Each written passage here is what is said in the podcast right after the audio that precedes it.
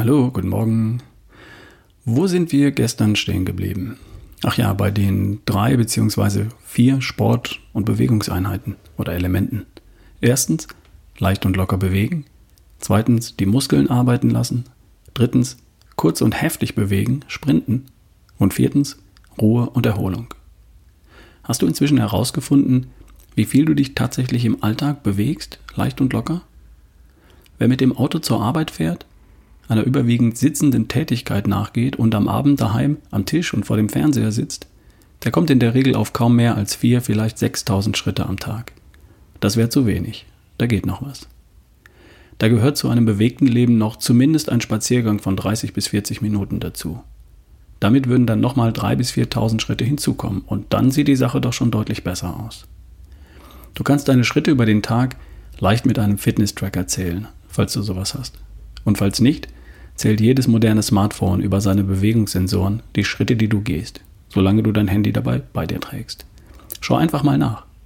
Bei iPhone heißt die App Health und unter Aktivitäten findest du die Schritte pro Tag.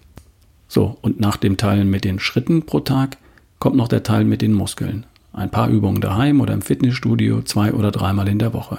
Dauert nur ein paar Minuten. Da waren wir stehen geblieben. So, was jetzt noch fehlt, das ist der dritte Teil, der gern vergessen wird. Kurz und heftig bewegen, sprinten. Hin und wieder, einmal in der Woche, solltest du kurz und knackig, aber mit maximalem Einsatz Vollgas geben. Es geht dabei darum, den Puls mal richtig in die Höhe zu treiben. Nicht lange, nur für einen kurzen Moment. Ein Sprint. Du kannst beim Joggen einen Sprint einlegen, wenn du richtig warm bist oder zum Ende einer Laufrunde, wenn niemand zusieht oder an einer Steigung. Du kannst auch beim Radfahren an einer Steigung mal aus dem Sattel gehen und einen Sprint einlegen. Im Fitnessstudio eine Minute lang Burpees machen. Oder daheim vom Keller durchs Treppenhaus bis unter das Dach stürmen und das im Zweifel zwei oder dreimal. Irgendetwas fällt dir schon ein. Kurz, heftig, fertig, erledigt. Und wozu das gut ist?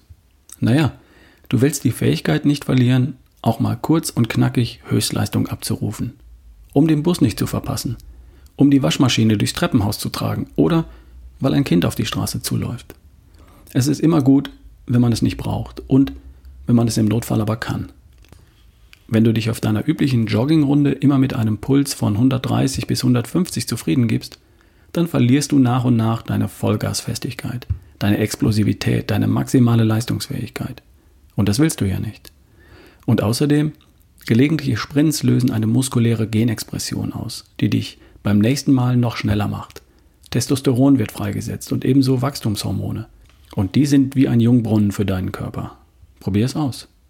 Diese Wachstumshormone, die werden in Anti-Aging-Klinik, Anti-Aging, so heißt das, Anti-Aging-Kliniken als Spritze verabreicht, weil sie das Fett schmelzen, die Muskeln wachsen und Falten verschwinden lassen. Den gleichen Effekt erreichst du auch, wenn du hin und wieder mal einen Sprint einlegst. Bleibt noch das vierte Element, Ruhe und Erholung. Wachstum und Anpassung findet nicht während des Trainings statt, sondern in der Zeit zwischen deinen Bewegungs- und Sporteinheiten.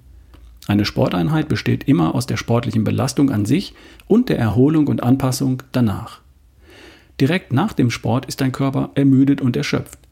Dann erholt er sich langsam. Er kompensiert die Belastung und anschließend überkompensiert er die Belastung. Er wird stärker als vor der Belastung, um auf die nächste Belastung gut vorbereitet zu sein. Diese Überkompensation, das ist das Ziel jeglichen Trainings. Das nächste Training sollte dann genau zu dem Zeitpunkt stattfinden, an dem sich der Körper über das Ausgangsniveau hinaus erholt hat. Nicht zu früh, dann verschenkst du was, und nicht zu spät, dann ist der Trainingserfolg bereits wieder dahin. Und darum brauchst du einen guten Rhythmus zwischen Training und Ruhe. Für dich und mich, die wir ja beide keine Leistungssportler sind, könnte das in etwa so aussehen. Montag Schritte im Alltag und oder Spaziergang morgens oder abends. Dienstag Schritte im Alltag plus Muskelübungen am Abend. Mittwoch Schritte im Alltag und oder Spaziergang morgens und abends. Donnerstag Schritte im Alltag plus Muskelübungen am Abend. Freitag Schritte im Alltag und oder Spaziergang morgens und abends. Also du gehst jeden Tag deine 10.000 Schritte und am Dienstag und am Donnerstag machst du ein paar Muskelübungen. Das war's bis dahin. Kommt der Samstag, Da könntest du zum Beispiel Radfahren und einen kurzen Sprint zum Schluss einlegen. Und Sonntag wäre Ruhetag. So könnte sowas aussehen. Falls du lieber das Wochenende für zwei Sporteinheiten nutzen möchtest, dann verschiebst du einfach deinen Ruhetag auf den Montag. Falls du ins Fitnessstudio gehst, dann wirst du dort vermutlich deine Muskeln trainieren. Und an den anderen Tagen sorgst du für deine Schritte oder für eine Stunde ruhige und entspannte Bewegung. Ich bin sicher, du findest einen Rhythmus, der zu dir passt und der zu deinem Leben passt. Und solange alle vier Elemente hier einen Platz finden, wird dich das gesund, schlank und fit machen. Und auch dein Leben lang gesund, schlank und fit erhalten. Täglich entspannte Bewegung, regelmäßig die Muskeln, hin und wieder sprinten und Ruhe und Entspannung nicht vergessen. Wir hören uns morgen. Dein Ralf Bohlmann.